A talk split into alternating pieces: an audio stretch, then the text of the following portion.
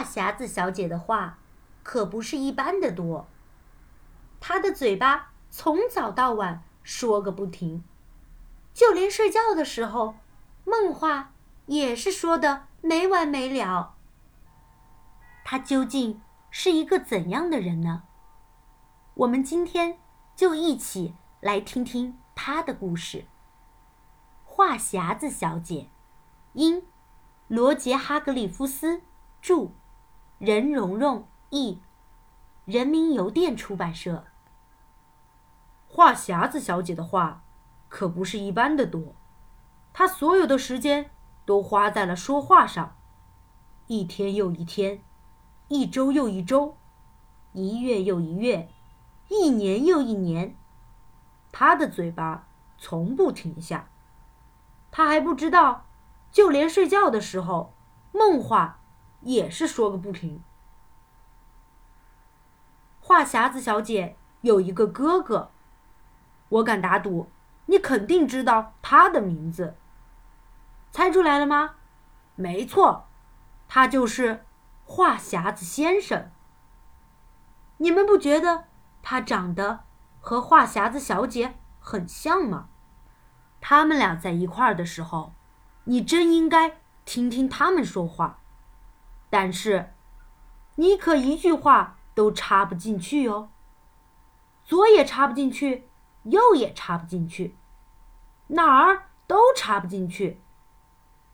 有的人不停的唠叨，能让人耳朵起茧子；话匣子先生呢，能让人两只耳朵都起茧子。而他的妹妹就更厉害了，居然能让大象的耳朵都起茧子。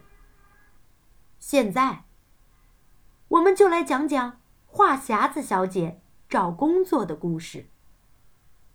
据说她找到了一份工作，在银行，在快乐王国。星期一早上十点钟，快乐先生散着步。来到快乐镇中心的让宁富银行，他拿出支票本，写了一张支票，走到柜台前。话匣子小姐站在柜台后面。这是他第一天上班。他对快乐先生笑了笑，快乐先生也对他笑了笑。早上好，他高高兴兴地说。嗯，话匣子小姐深吸一口气。这是一年中最好的一个早上，但没有昨天早上好。我相信明天早上会更好，但就是星期一的早上一来说的就是一个很好的早上，而且，他说啊说，说着说着，直到银行关门才停了下来。快乐先生还站在那儿，惊讶的张大了嘴巴。他已经在那儿站了好几个小时了。现在，话匣子小姐继续说道：“现在是银行关门的时间，是我回家的时间，所以该对你说声再见。同时见到你很高兴。”然后他就回家了。留下可怜的快乐先生，他一分钱也没取到。第二天早上，话匣子小姐就被开除了。她又找了一份工作，在一家餐厅，吃个饱餐厅。星期二的中午，贪吃先生走进餐厅，坐在他常坐的那个位置上。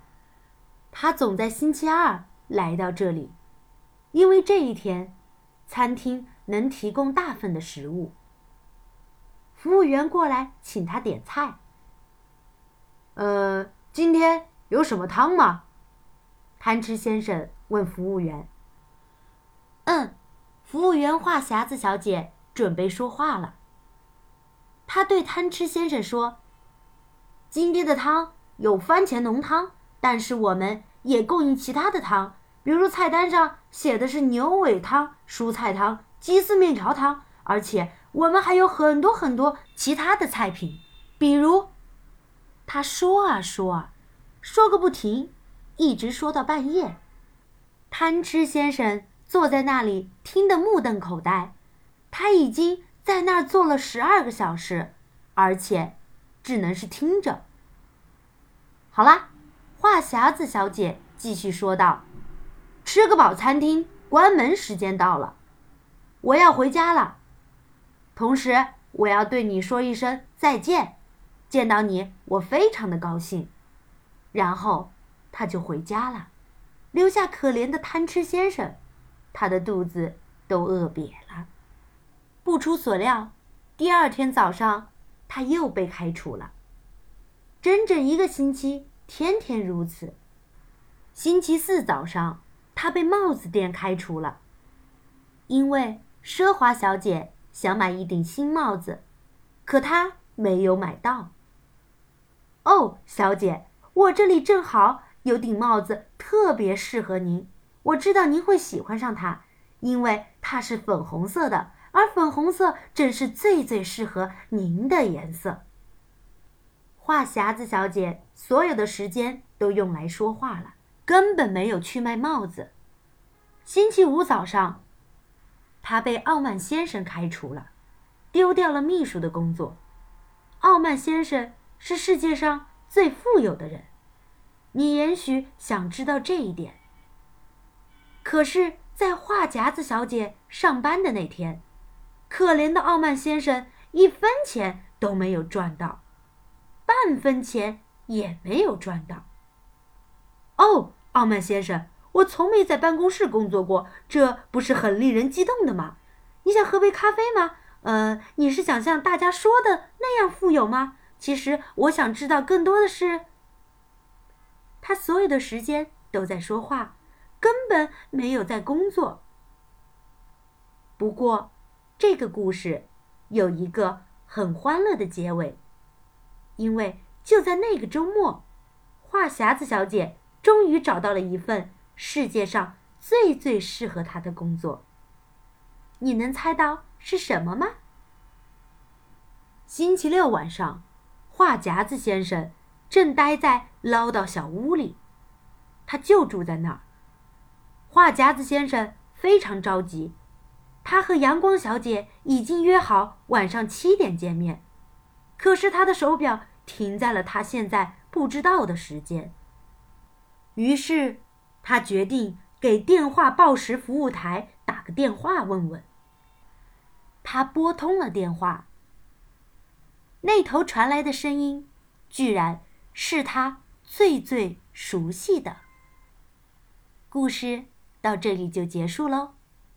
聪明的你，能猜出画夹子小姐最后？找到了一份怎样的工作吗？